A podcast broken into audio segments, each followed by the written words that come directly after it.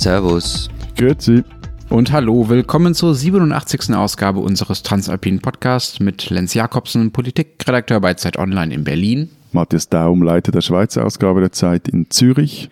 Und Florian Gasser, Redakteur bei den Österreichseiten der Zeit in Wien. Unsere zwei Themen diese Woche. Wir reden zum einen über Klima versus Natur. Also welche Probleme gibt es eigentlich beim Ausbau der regenerativen Energien, die vielleicht nicht mit Geld oder mit äh, anderen Hindernissen zu tun haben, sondern zum Beispiel mit Artenschutz.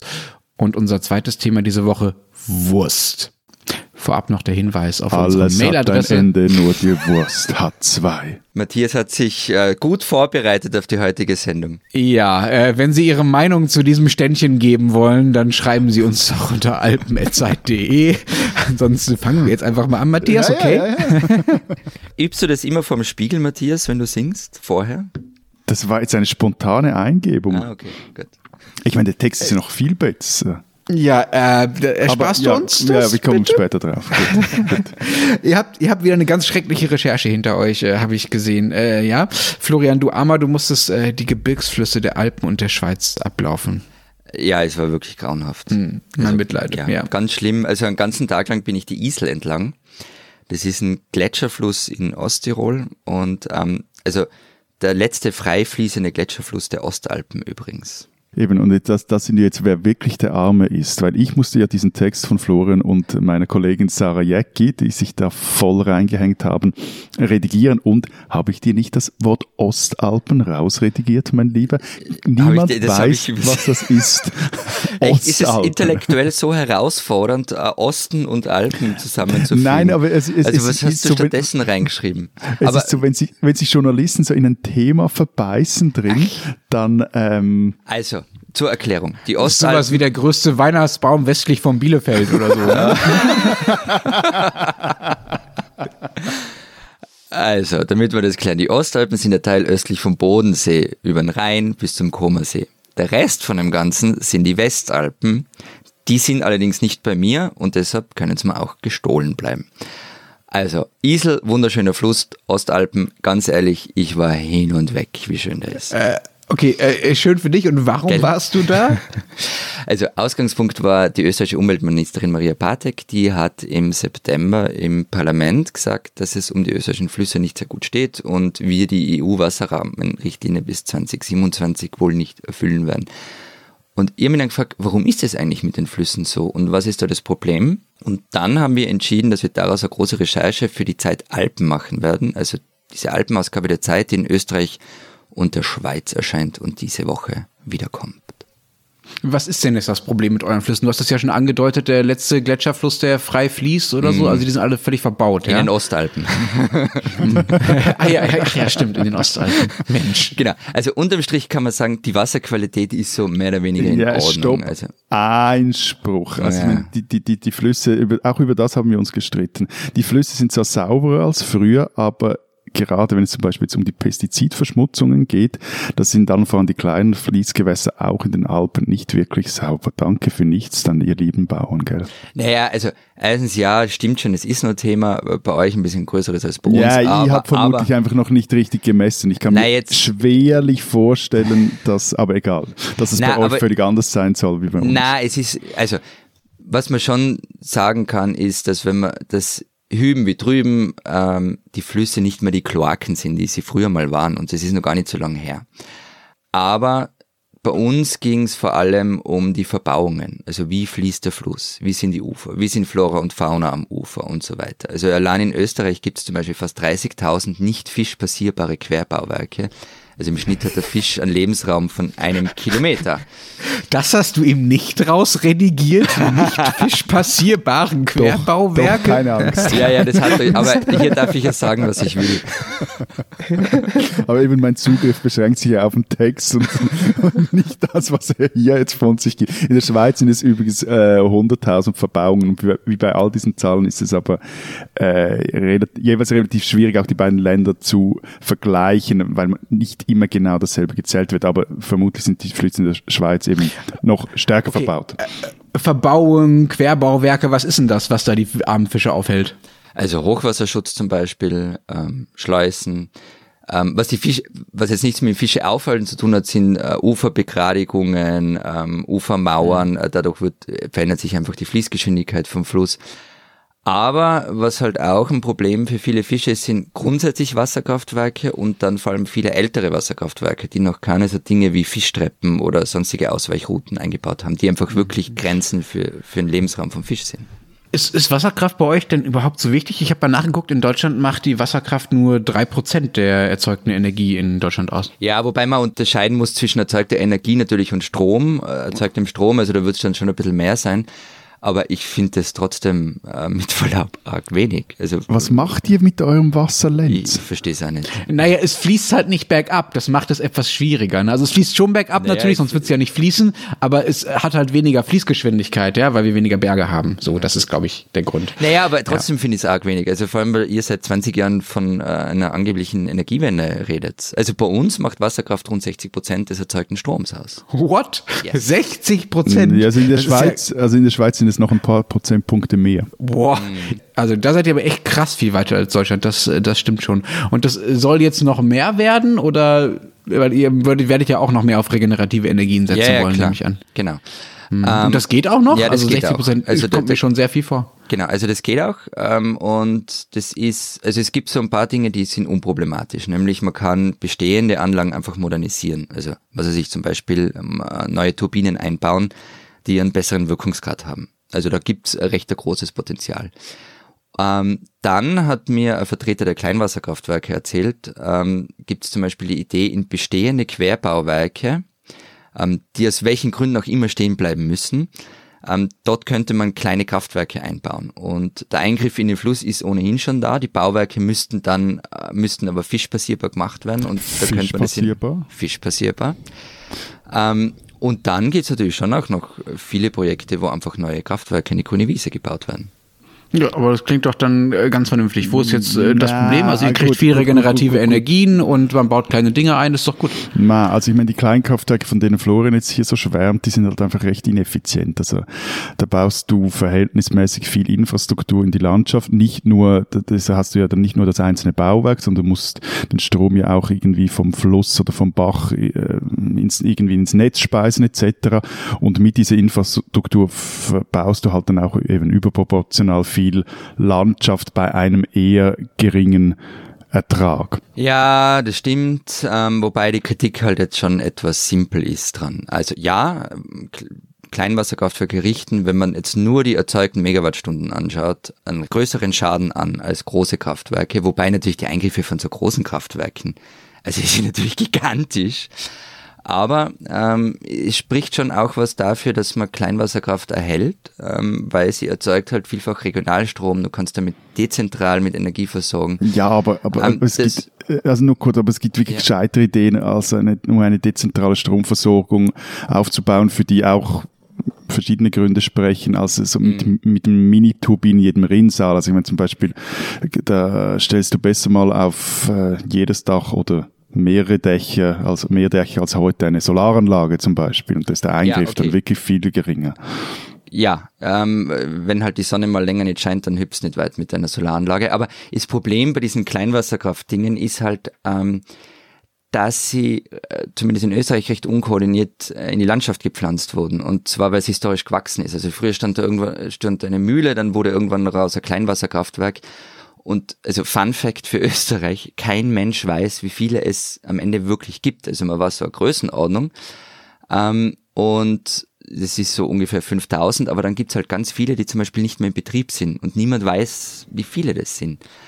Und eben zum Solarstrom, mhm. ja, da gibt's auch ein Riesenpotenzial. Also da wurde auch mal durchgerechnet, wenn man zum Beispiel auf alle Parkhäuser in Österreich ähm, Solarpaneele drauf tut, wie viel Energie kann man da produzieren.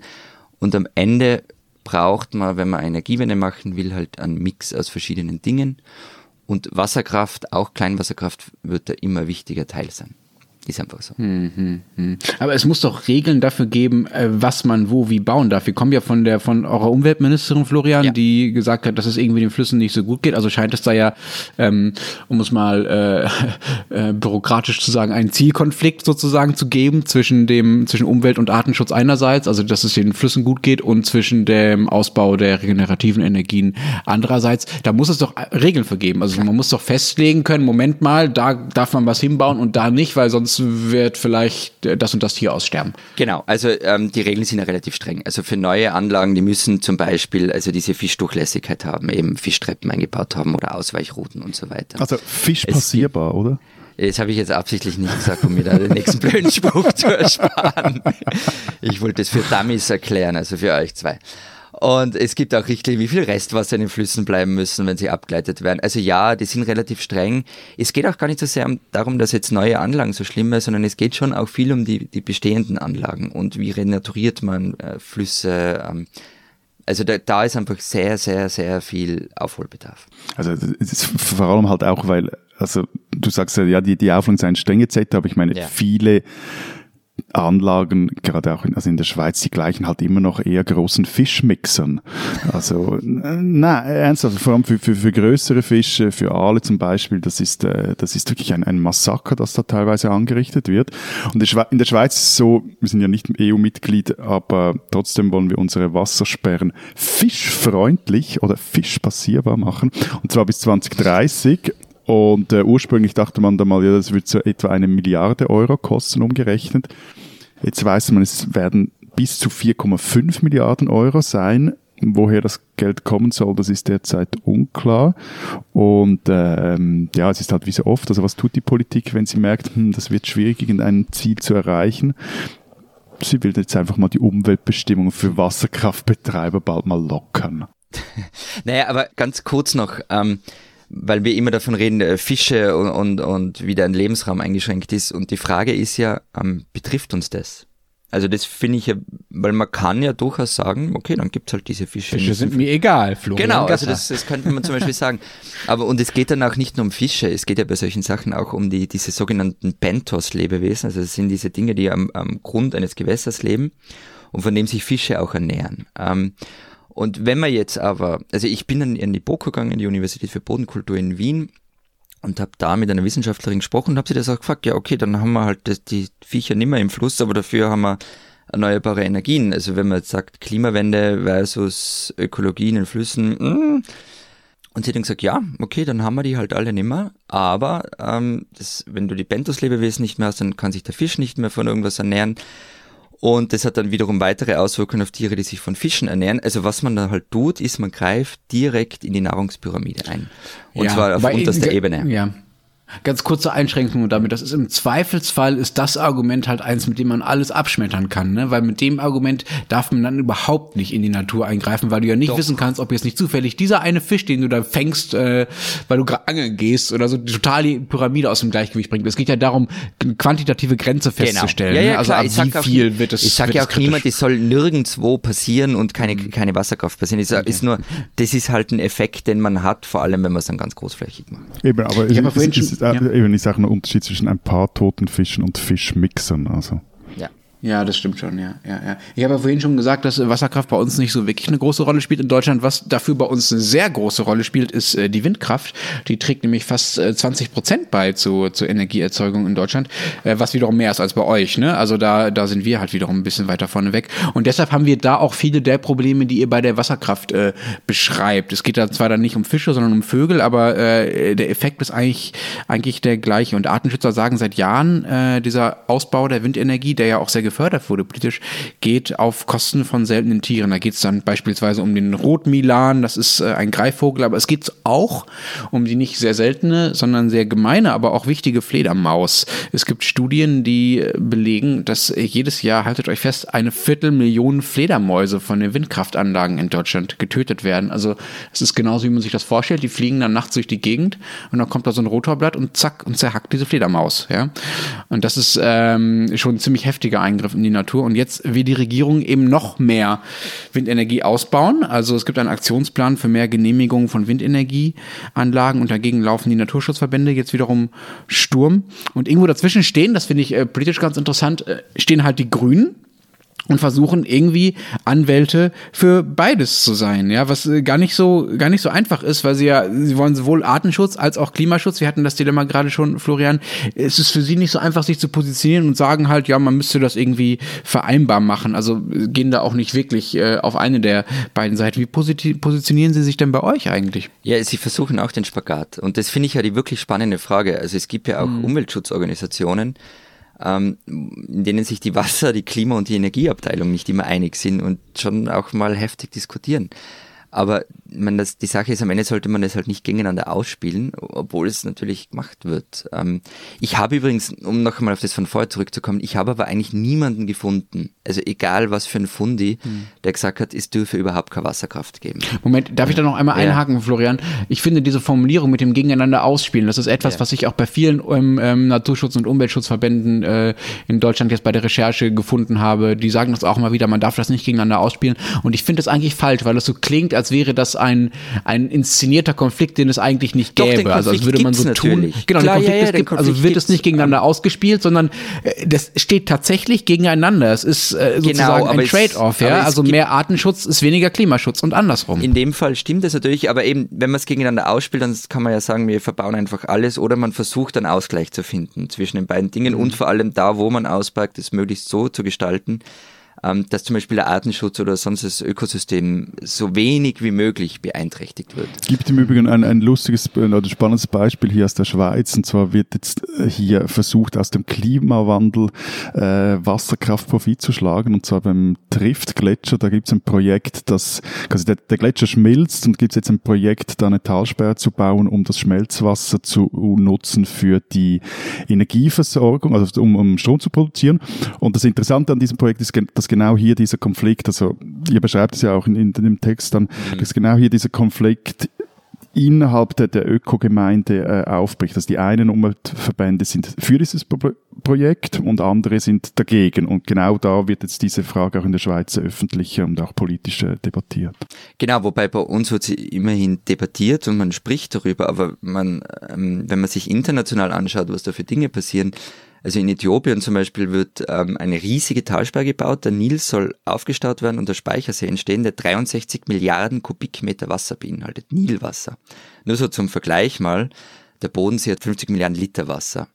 Für den Sudan nee. und Ägypten aber... 50 bitte? Milliarden Kubikmeter Wasser hat der Bodensee. Ja, Entschuldige, ja, Kubikmeter Wasser, klar. Ja, Faktenchecker, wir haben die Faktenchecker immer einen, die stehen immer vor der Tür. ja, ja, eh. Ähm, äh, für ein für, für Sudan und Ägypten ist aber der Nil halt überlebenswichtig ähm, und die finden es halt nicht so toll und es gab da schon ernsthafte Konflikte deswegen bis hin zu mehr oder weniger ja unverhohlenen Kriegsdrohungen. Ja, gut, aber ich sag's dir ungern, lieber Tourismusdirektor Gasser. Also ich meine, über was haben wir vergangene Woche diskutiert? Über Kunstschnee, oder? Und ich meine, du musst gar nicht nach Afrika reisen, um einen Wasserkonflikt zu finden, denn auch in den Alpen gibt es diesen Konflikt. Wer für oder für was das Wasser wirklich gebraucht werden kann und darf. Ja, ja, aber es hat noch keiner mit einem Raketenbeschuss von einem Speicherteich gedroht. Ja, eh, also ehrlich gesagt, diesem Bergland traue ich alles zu von dem her. Äh, Matthias, ich hätte noch eine Frage an dich. Wir haben noch so wenig über die Schweiz gesprochen bisher. Äh, total ungewöhnlich. Ähm, ihr habt ja relativ starke äh, Ich Kommunen, musste den Text ja? redigieren. Ich bin noch etwas matt. Endlich ist Matthias mal zu erschöpft, um die Sendung zu dominieren. Nein, Matthias, ihr habt ja relativ starke Mitbestimmungsmöglichkeiten äh, auf kommunaler Ebene. Das yes, äh, habe selbst ich ja mittlerweile gelernt, nach anderthalb Jahren äh, Podcast mit dir. Warum sagen denn diese Gemeinden, es gibt ja äh, dieses klassische Not in my Backyard Phänomen, ne, dass man sagt, okay, regenerative Energien meinetwegen finde ich auch wichtig, aber doch bitte nicht da, wo ich wohne, weil es irgendwie hässlich und verändert die Natur, wie wir jetzt ja ausführlich besprochen haben. Warum sagen denn nicht einfach die Gemeinden und die Anwohner, nö, bitte nicht bei mir und verhindern diesen Bau von diesen Dingen. Also bei der Wasserkraft ist es halt so, dass sich das bis heute für die meisten Gemeinden lohnt. Also, also bei uns meine, auch so, ist ein lukratives Geschäft. Ja, ja und ich meine, früher war es halt so, also das, das, muss man schon sagen, das war so ein innerschweizerischer kolonialistischer Akt. Also da wurden die armen Talschaften in den Bergen von den Unterländer Stromfirmen regelrecht gekauft. Ähm, also ich meine, da ging es dann vor allem auch darum, die eigene Heimat unter Wasser setzen zu lassen und dafür erhielten sie dann dafür zünftig Geld oder verhältnismäßig zünftig Geld und äh, weil sie auch wussten, dieses Auskommen, das sie jetzt haben in diesen Regionen, ist so mäßig gut. Und also in einigen Kantonen erhalten die Gemeinden bis heute sogenannte Wasserzinsen. Das ist äh, quasi eine Abgabe, die du erhältst für jedes, jeden Liter Wasser, der verstromt wird. Und in anderen Kantonen sind dann vor allem die Steuern der Kraftwerkbetreiber interessant. Und ähm, also eben, es gibt jetzt verschiedene Beispiele, könnte ich jetzt erzählen, wer da wie unter Wasser gesetzt wurde und wie viel Geld erhält, aber auch in jüngster Zeit spielt das wirklich eine recht wichtige, auch politische Rolle, also im Kanton Graubünden zum Beispiel, im Rheinwald, deutsche Hörer kennen die Strecke vielleicht, wenn der Gotthard wieder mal verstopft ist und sie über den San Bernardino umgeleitet werden, in ihren Wohnmobilen, also dort sollten kürzlich die Talgemeinden fusionieren. Und eine Gemeinde aber scherte aus, und genau, es war jene, die am meisten von den Kraftwerken in der Region profitierten. Sie wollte, wenn ich das richtig im Kopf habe, zuerst noch mit dem Geld eine Bierbrauerei bauen. Quersubventionierung finde ich super.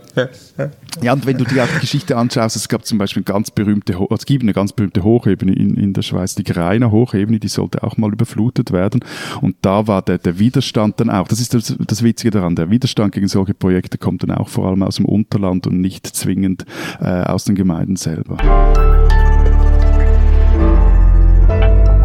Diese Österreicherin sollten Sie kennen. Bald ist in Österreich wieder Krampuszeit. Der Krampus, so beschrieb es mal Christoph Walz in amerikanischen Fernsehen, stehe für den dialektischen Ansatz, den wir in Österreich haben. Das Gute und das Böse, der Nikolaus und eben der Krampus, der die schlimmen Kinder holt. Als Kind hatte ich Anfang Dezember oft ernsthaft Angst, am Abend allein auf der Straße zu sein, wenn diese Typen herumlaufen, die da als Krampus verkleidet sind. Die gingen oft nicht zimperlich mit ihren Opfern um. Die oberösterreichische Autorin Michaela Holzinger will nun eine andere Seite dieses furchteinflößenden Wesens zeigen. In ihrem Buch Nikolaus und Krampus Kraus backt der Krampus nette Kekse und der Nikolaus bittet ihn um Hilfe, denn wer soll schließlich diesen schweren Sack mit Geschenken rumschleppen? Eben der Krampus Kraus. Zusammen mit dem Esel Finn ziehen sie also los und plötzlich ist die haarige Schreckgestalt gar nicht mehr so zum Fürchten. Ich hätte mir so ein Buch als Kind gewünscht, jetzt hat es ein bisschen länger gedauert und ich kann endlich dann furchtlos durch die Straßen spazieren. Der Krampus und auch Michaela Holzinger sind Österreicher, die man kennen sollte.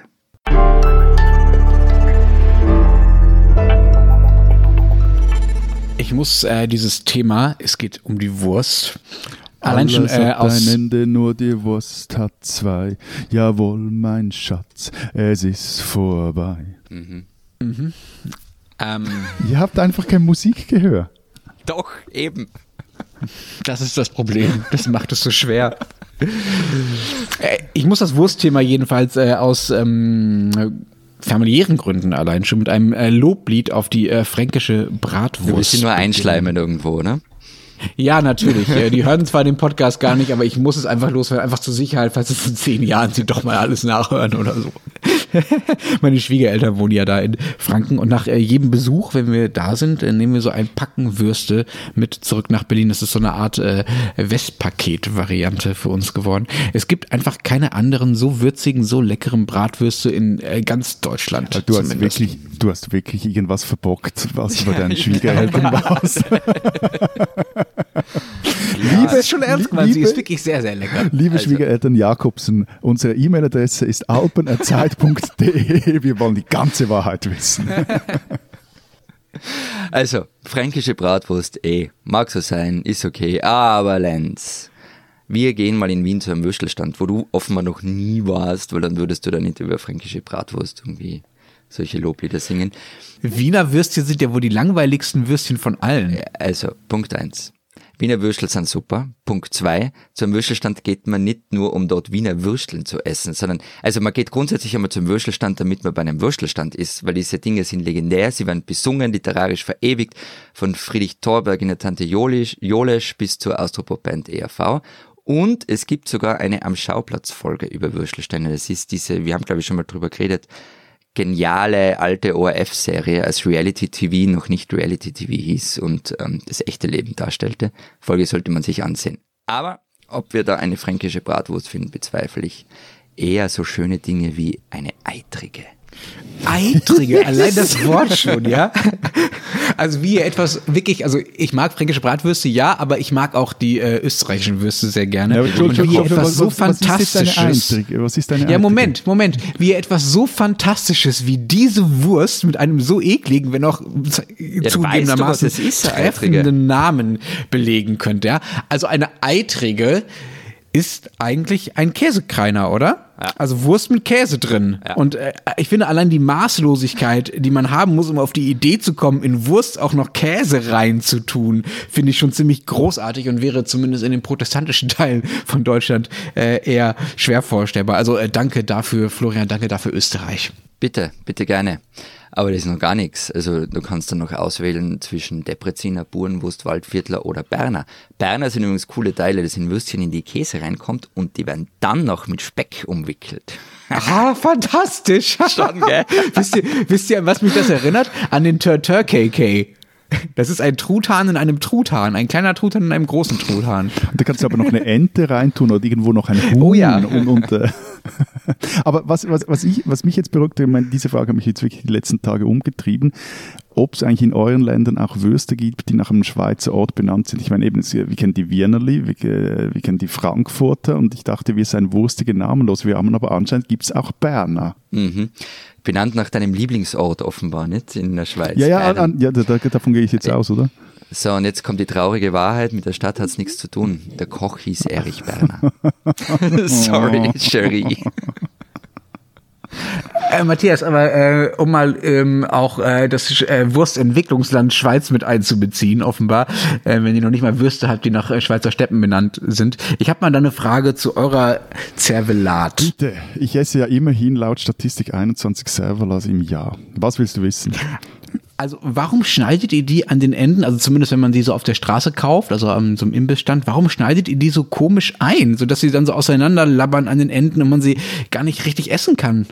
Also eigentlich meint jetzt, du würdest mich auf die äh, Serverladarm-Krise in den Nullerjahren ansprechen, als nämlich die EU den Import von brasilianischen Cebu-Rinddärmern verboten hat, mit denen, zu Recht. mit denen wir äh, die, unsere Serverlas produzieren, weil die die besten Eigenschaften haben, die ein Serverladarm haben, Serverladarm haben muss. So. Aber ich meine, das andere ist, das macht man ja das Einschneiden, das macht man, wenn du sie auf einen Stecken aufspießt und über dem offenen Feuer grillierst. Und wenn zum einen sieht geil aus und die Enden, die sind dann so herrlich kross, würdet ihr doch sagen, nicht? Ja, kross, aber es ist halt so kleinteilig, ja. Und ich beiß schon lieber richtig in eine große Wurst rein und muss mir da nicht so kleine Stückchen zusammensuchen. Also irgendwie überzeugt mich das äh, nicht so richtig. Und ich glaube, wenn ich dann, wenn ich äh, auf Zervelat angewiesen wäre, wie ihr ja da offenbar in der Schweiz, dann äh, würde ich, glaube ich, auch nicht äh, davon so viel essen. Weil das ist mir bei der Recherche aufgefallen, die Zahlen sind ja etwas widersprüchlich, was aber ziemlich eindeutig ist.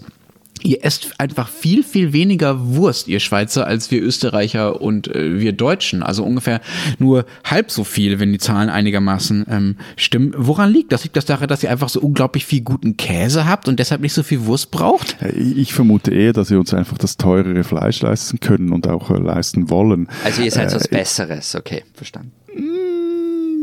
Es fällt ihm schwer zu widersprechen, merkst du? Ja, er will Es nicht ist, ich sag's mal so, es ist ja nämlich nicht so, dass es in der Schweiz keine tollen Würste geben wird. Also ich meine, zum einen ist einmal der Klassiker, die St. Galler Bratwurst, Vorsicht, nie Senf dazu verlangen im Umkreis von St. Gallen oder die äh, Glarner Kalberwurst, die wird jeweils zur Landsgemeinde serviert, sieht zwar so Foodporn-mäßig etwas schwierig aus, ist so weiß in weiß, mit, weil sie noch mit einer, einer weißen Soße ähm, serviert wird, aber sehr lecker. Oder die Süd Südwürste, Südwurst aus dem Appenzellerland oder dann Schüblig, ich meine in allen Variationen sowieso sehr gut. Oder Treberwürste, kennt ihr die?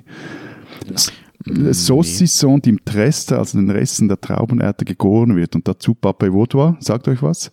Na, Nee. Kartoffeln mit Lauch, äh, mit Rahmgericht, herrlich. Oder apropos Watt, äh, von dort kommt das Gericht Butfa, eine Schweinewurst, die aussieht wie so ein, Fußball, aus dem die Luft draußen ist, bis zu zwei Florian, Kilo weißt du schwer. was? Oder, Also der Matthias beschimpft dich ja immer als Tourismusvertreter. Ich glaube, er wird ja, Wurstvertreter. ich glaube, Äh, und ich bin noch nicht fertig. Ich meine, als Zürcher muss ich auch noch die Wiedekerli erwähnen, dünne Schweinsbratwürste oder Lu- Luganietta aus dem Tessin, auch sehr fein. Oder dann, ah, ich meine, all die Trockenwürste, Würste, also Bündner Salsitz oder B -B -B Bündnerfleisch. Ihr erinnert euch an die Rede des damaligen Bundesrats Merz, der einen Lachanfall kriegte am Rednerpuls, als, als er irgendeine Gesetzvorlage, in der es um Bündnerfleisch ging, durchbringen musste. Oder ich meine, Blutleberwürste. Also äh, ich meine, also ich, langsam kriege ich Hunger, aber ich kann nur sagen, die Schweiz ist durchaus ein Wurstland, gibt auch ein Büchlein dazu, ist aber leider vergriffen. Äh, weil wir vorher darüber geredet haben, ähm, wie viel Wurst wir essen, auch wenn es in der Schweiz offenbar so viel Gute gibt, esst ihr ja weniger, damit wir das mal veranschaulichen. Also ich habe eine Zahl aus dem Jahr 2015 gefunden. Ähm, demnach geben die Österreicher im Jahr 155,5 Millionen Euro für Würstel jährlich aus. Das entspricht 21.000 Tonnen. Und jetzt kommt's, und das, ich befürchte, dass Matthias deshalb ganz recht gehabt hat mit dem, was er vorher gesagt hat, nur 2,4 Prozent sind Bio-Würstel. Also es dürfte uns ziemlich egal sein, was wir da futtern. Also eben, also wenn ich mir vorher schon unterstellt habe, dass ich da irgendwie äh, als Cheflobbyist von Proviant, der Branchenorganisation der, des Fleisches hier in der Schweiz unterwegs sei, ich habe bei denen auch mal noch nachgeschaut und eine interessante Zahl gefunden. Ratet mal, mit welchen Würsten, mit welcher Wurst in der Schweiz am meisten Umsatz gemacht wird. Na, mit Zervelat natürlich. Mit Salami. Und zwar, da da scheinen eure Schweizer Würste ja echt toll zu sein. Und zwar, und zwar, äh, die werden auch äh, die werden auch in der Schweiz produziert. Hallo, äh, Rapelli. Und äh, zwar 172 Millionen Franken, was wiederum, wenn man das jetzt mal vergleicht mit den 155 Millionen Euro von Florian, zeigt, dass halt Fleisch in der Schweiz auch bedeutend teurer ist. Das hatten wir ja schon mal, ja. Hm. Es gibt übrigens, wusstest du das, Matthias? Äh, das hat mir, glaube ich, hat, glaube ich, auch jemand von diesem Branchenverband da erzählt oder zumindest jemand, der sich auch gut auskennt mit dem Schweizer Wurstverzehr. Es gibt einen Wurstgrenzverkehr. Also es ist wohl so, dass die Statistik über den Schweizer Wurstverbrauch auch deshalb so viel geringer ist. Also die Schweizer angeblich so viel weniger Wurst essen, weil das natürlich danach gemessen wird, was in der Schweiz an Wurst gekauft wird. Und es gibt wohl relativ viele Schweizer, die zum Wurstkaufen über die Grenze fahren. Das heißt, die deutsche Wurststatistik wird von Schweizern hochgetrieben. Und die Österreicher in der Schweiz auch. aufessen. Also die, die, die Österreicher auch. Vorarlberg, ja. Mhm. Gut, die Vorarlberger kommen dafür in die Schweiz ins Puff, habe ich kürzlich wo gelesen. Also von dem her, dieser Grenzverkehr, der, der fleischliche, ja, der wird dann irgendwie wieder ausgeglichen. Damit sind wir vollkommen vom Thema abgekommen. Ähm, und ich ähm, wollte jetzt eigentlich fragen, ob bei euch die Würste auch so dominant sind. Das kommt mir jetzt in dem Zusammenhang etwas äh, komisch vor. Nein, äh, im Ernst, es gibt bei uns, äh, bei Kirmessen und äh, bei allen öffentlichen Festen eigentlich fast nicht so häufig wie Wurststände. Also es gibt Bierstände und Wurststände und mittlerweile gibt es so ein paar Crepe-Buden oder sowas. Aber Würste dominieren als Imbiss ziemlich den öffentlichen Raum. Ist das bei euch auch so? In Zürich habe ich bisher eher wenige Wurstbuden gesehen. Ja, ich glaube, da warst du einfach noch nie jetzt hier in Zürich zum Beispiel am Sternengrill beim Bellevue. Aber äh, ja, stimmt schon. Also es brutzelt hier nicht an jeder Ecke irgendeine Wurst auf dem Grill. Und Vielleicht sind wir halt einfach auch ernährungsbewusster als äh, jetzt, jetzt warte mal, bei diesem Sternending, da waren wir doch mal, oder? Im, diesen Sommer Ja, äh, War das das kann Ding? gut sein. Wo, nee, ja. Äh, weiß ich nicht, kann aber gut sein, ja. Na, weil was, ähm, das ist eh alles nett und so. Und auch die, die Würstel, die du da oben aufgezählt hast, das Problem ist halt bei euch, dass solche Sachen dann gleich daherkommen wie in einem Sternenlokal. Also eben auch, was du aufgezählt hast, aber auch eure, eure Würstelstände. Ähm, da kann man eine Riesenauswahl an verschiedenen Speisen und, und so weiter. Und hey, also am Ende muss man sich halt am Würstelstand zwei Entscheidungen stellen. Süß oder scharf und welches Bier dazu. Alles andere ist, finde ich, völlig unnötiger Schnickschnack. Äh, apropos unnötiger Schnickschnack, kennt ihr eigentlich die Volkswagen Currywurst? Bitte was? Ja, kein Scherz. Also es gibt ähm, die Volkswagen Currywurst. Volkswagen hat äh, sein, sein Auto, Hauptwerk in Autobauer. Volkswagen. Ja, ja, ja, ja, warte, ja, Autobauer und Würstchenhersteller. Moment, okay. die haben ja damals ihr Hauptwerk ähm, in den 30er Jahren, ähm, als sie noch äh, ein von Hitler ja mitgegründeter äh, Militärrüstungskonzern waren, ähm, in, äh, in das ländliche Niedersachsen gebaut und die Stadt Wolfsburg ist erst dann danach entstanden und deshalb mussten die die eigene Infrastruktur aus dem Boden stampfen. Die haben dann da auch eigenes Essen gemacht, zum Beispiel hatten eigene Bauerhöfe und äh, eigene Fleischer, die aus äh, diesem äh, Bauernhof als Erzeugnissen, aus den Tieren, die da gehalten wurden, äh, eben Essen gemacht haben für die vielen Leute, die bei VW gearbeitet haben. Und seit 1973 gibt es da eben eine eigene VW Currywurst. Genauer gesagt eine Curry-Bockwurst, bei der das Brät, also die Fleischmasse in dem Darm drin, äh, selbst schon mit Curry gewürzt ist. Normalerweise, also hier in Berlin wird die Currywurst ja so gemacht, dass man halt eine Wurst nimmt und dann macht man so eine Curry-Ketchup-Soße dazu. Ähm, das ist da ist eben das Curry schon in der Fleischmasse drin. Die Wurst gab es dann erst nur in den VW-Kantinen und in den Restaurants da in Wolfsburg. Heute gibt's sie aber auch, weil sie relativ beliebt wurde, in vielen Supermärkten und kein Scherz beim VW-Händler, beim Autohändler. Die Currywurst hat nämlich eine eigene Teilenummer. Das ist ein Originalteil. Man kann sie also beim nächsten Werkstattbesuch, wenn man zum Beispiel einen neuen Kühler bestellt, kann man sagen, da hätte ich gerne noch die Teilnummer so und so. Ich habe die Nummer der Wurst jetzt nicht im Kopf. Und da kann man sich noch ein Packen Würste dazu bestellen beim Autohändler. Mhm. Auf der Wurst selbst steht dann auch groß Volkswagen Originalteil. Also ich, ich, ich habe so viele Fragen. Ja.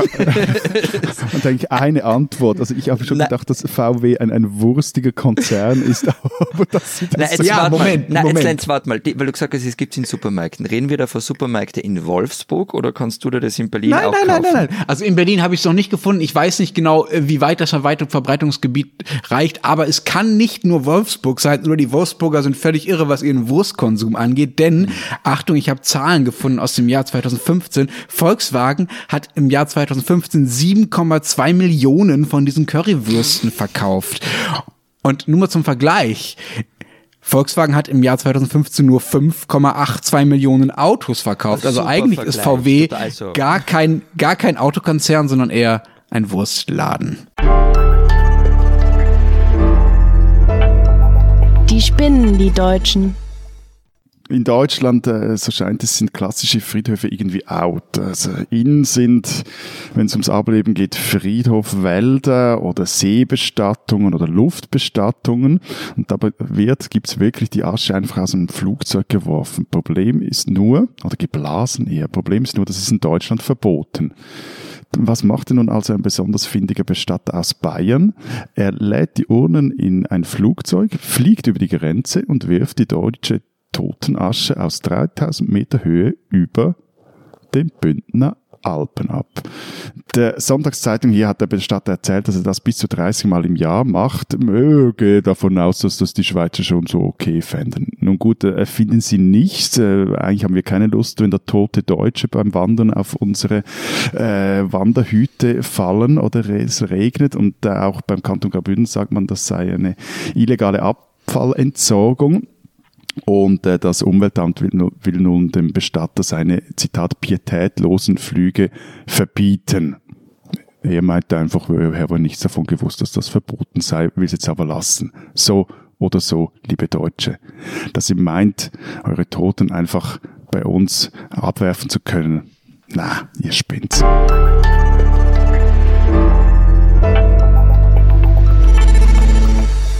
Das war's diese Woche von unserem Podcast. Wenn Sie wissen wollen, was sonst in der Schweiz und in Österreich noch los ist, dann lesen Sie doch diese Woche die Alpenausgabe der Zeit. Daran die Geschichte über die Wasserkraft und die damit verbundenen Probleme, über die wir ja schon ausführlich gesprochen haben. Aber ihr habt ja da noch mehr Platz. Was habt ihr denn noch gemacht? Wir haben ein super tolles, wie ich finde, Doppelinterview der lustigsten Österreicherin und der lustigsten Schweizerin, nämlich mit äh, Stephanie Sargnagel und Hazel Brucker. Und die haben meinen Kolleginnen Barbara Achmann und Judith E. Innerhofer erklärt, wie man Humor nach Deutschland exportiert. Und ich habe äh, darüber geschrieben, ähm, wie Wienlastig Österreich ist, ähm, wie schön meine Sta Heimatstadt Innsbruck ist, wie sie sich verändert hat und wie das Leben als Pendler zwischen diesen zwei Welten ist. Und wenn Sie wissen wollen, was in Deutschland so los ist, dann können Sie einfach die gedruckte oder die digitale Ausgabe der sonstigen der normalen Zeit lesen oder Sie lesen natürlich Zeit online. Wir hören uns nächste Woche wieder. Bis dahin sagen wir. Vielen Dank. Adieu. Und tschüss.